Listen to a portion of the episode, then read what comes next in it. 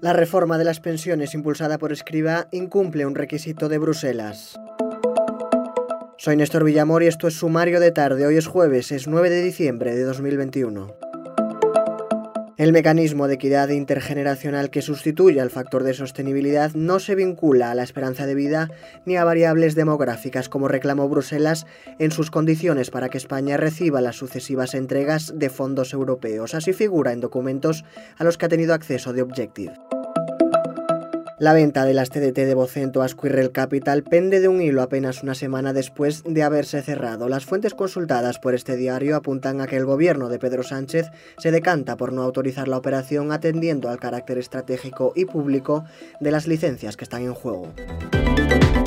La Comisión Europea ha lanzado este jueves un conjunto de propuestas y criterios para determinar si las personas que trabajan para plataformas digitales como Uber o Deliveroo deben ser consideradas como empleados de plantilla permanente. El objetivo de la Comisión es aclarar la situación laboral de millones de repartidores, conductores y mensajeros que trabajan para empresas que insisten en considerarlos como autónomos.